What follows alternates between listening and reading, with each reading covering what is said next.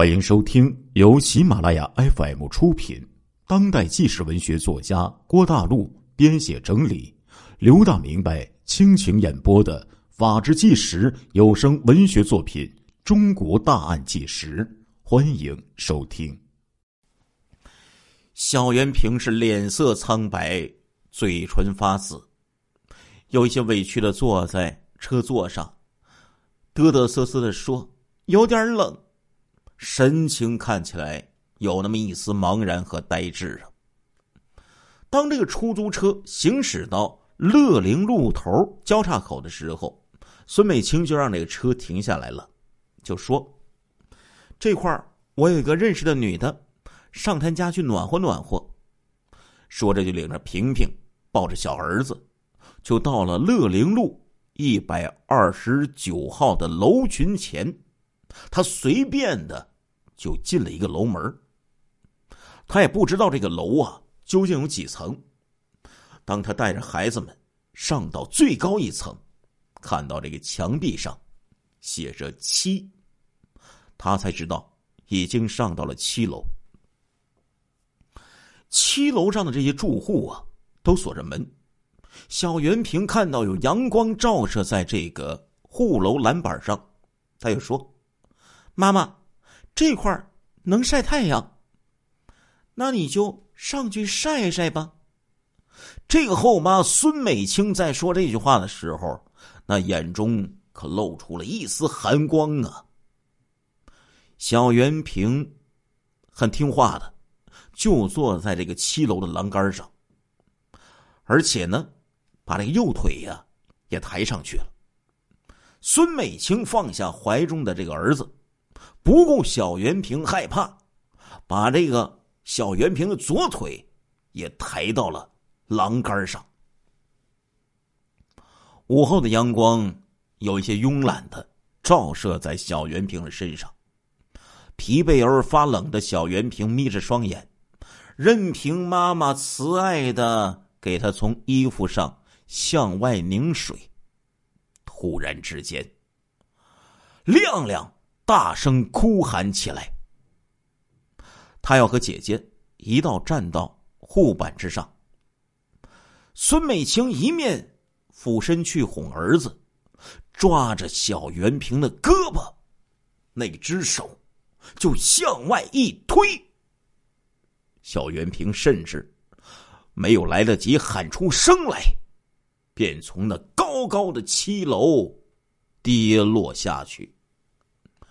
那一刻是四月一号的下午三点钟。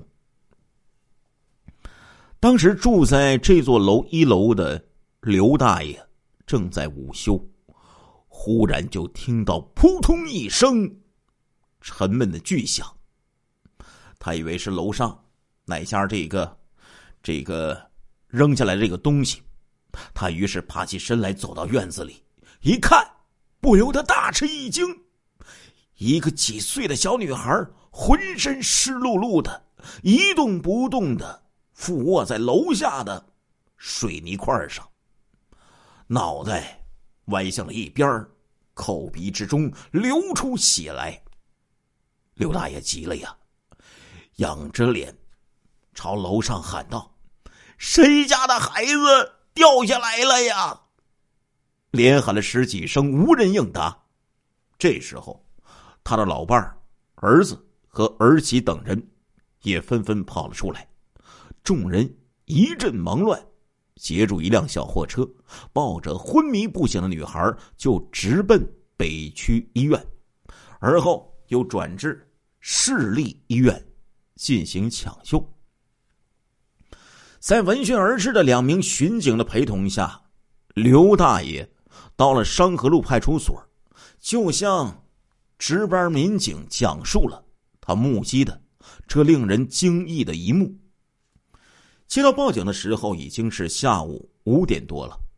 所长王建国立即派了两名干警到现场访问，从一楼到七楼，挨家挨户的都问了一个遍。邻居们都说这个孩子我们不认识。两名干警又赶到了市立医院，在病房里见到。小袁平静静的躺在病床上，仍然处于昏迷之中。抢救医生诊断说，头面部外伤，口鼻出血，失血性休克，腹部闭合性损伤，腹腔积水，脉搏已经测不出。时至六点钟，哎，这个当时被他后妈推下海中就没有被淹死的小袁平，奇迹般的就活了过来。而且头脑特别清晰。当孙美清从电话当中得知小袁平没死的消息的时候，一时之间惊愕的说不出话来呀。他匆匆的就赶到了医院之中，看到小袁平的父亲、爷爷、叔叔、婶婶等人都在病床之前。这时候，小袁平的父亲就问小袁平。是怎么出去的？跟谁出去的？小袁平就说是跟着妈妈出去的，还和弟弟亮亮在一块儿。这时候，站在床头前的孙美清一听，立即气急败坏的就冲着小袁平喊了起来：“平平，你这么说，是不是在说我害的你？”痛苦的小袁平。一见到那张包藏着狰狞祸心的脸，立即惊恐的就把头扭向了墙边，不再和他说话了。孩子虽小，他也知道他后妈对他做了一些什么呀。一家人就把疑虑的目光就投向了孙美清。这时候，孙美清啊，故作被怀疑的样子。赌气的就抱着孩子离开医院。这个重大的线索立即就被干警们得知了，同时还了解到小袁平是从一座陌生的楼上掉下去的。派出所领导听取了干警的调查汇报后，分析认为，这起女孩坠楼事故很可能是一起故意杀人案件。由此。王建国所长果断的决定，立即传唤作案嫌疑人孙美清。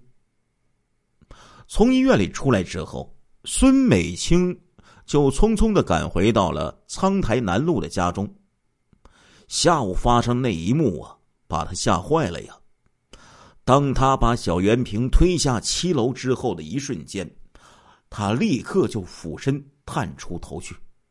看到小圆瓶跌落到那有一块块八角形的水泥板铺成了地面的时候，那震撼心灵的那种撞击声，把他的心同时也撞碎了。他抓起亮亮，紧紧的揽在怀中，急速的就朝着楼下奔去。每下一层楼，都要到护栏处探头看一下，那在地上一动不动的平平。当他抱着儿子，双脚软弱无力的靠近小圆平的时候，刚好就看到鲜血从孩子的鼻子和口中流出，他的泪水不由自主的就流了出来。他一边哭，一边用手抹去眼泪，心里一个劲儿的喊着：“快，快把平平送医院呢！快呀！”可是，当他站在小袁平身边，望着那昏迷之中小袁平大睁着、充满了迷惑和愤怒的双眼，仿佛在无声的谴责他的时候，他又被吓得连连躲开。当他最后一次蹲在出入楼院的台阶上，望着一动不动的小袁平的时候，他认为小袁平必死无疑了，于是便。仓皇的逃离了现场。小袁平啊，就在这天空当中瞬间消失的时候，小小的孩子亮亮被吓得目瞪口呆呀。这孩子虽然不满两岁，但是却眼睁睁的目睹了眼前的罪恶的发生，两只小手紧紧的抓住孙美清不放，不吃不喝也不闹啊！任凭孙美清怎样的哄劝，就只是发呆。孙美清一下子也愣住了，这个愚昧的妇女呀，以为是上苍惩罚她来了，她磕头烧香，诅咒着自己。捶胸顿足的表示愿意受到神灵的惩处，只是别冲着自己的儿子来。但是他丝毫没有意识到，当他丧心病狂的杀害妓女的时候，他也失去了自己亲生的儿子呀。就在哄着儿子刚刚睡下的时候，六名公安干警在她丈夫的带领下来到了他的房间之中。凌晨一点钟，孙美清向警方交代了预谋杀害肖元平，并且两次实施犯罪的事实。当他供述完之后，他说：“我讲完了，你们可以放我回家去了吧？我孩子还小呢，还得给孩子喂奶呢。”他可怜巴巴的看向民警，哀求着，甚至都已经起身。要离开了？为啥呀？太愚昧了！他那颗法律意识近乎空白的脑子里，他认为谋害小袁平最多就是个家庭问题，只有小袁平死了，婆婆和丈夫才会全心全意的喜欢自己的小儿子。直到这时，孙美清才感觉到害怕了，他神情有些迷离和恍惚。自言自语的重复着说：“我这个人太自私了，遇事喜欢钻牛角尖儿。我犯了大罪，现在已经无法挽回了。我真不该这样啊！”老刘，我记得这个世界上当年有一首歌，在全中国可谓是火遍大江南北。叫做“世界只有妈妈好”，唱出了那些小孩子们对妈妈的无限的热爱。可以说，母爱是最伟大的，是人类至高无上、生生不息的赞歌。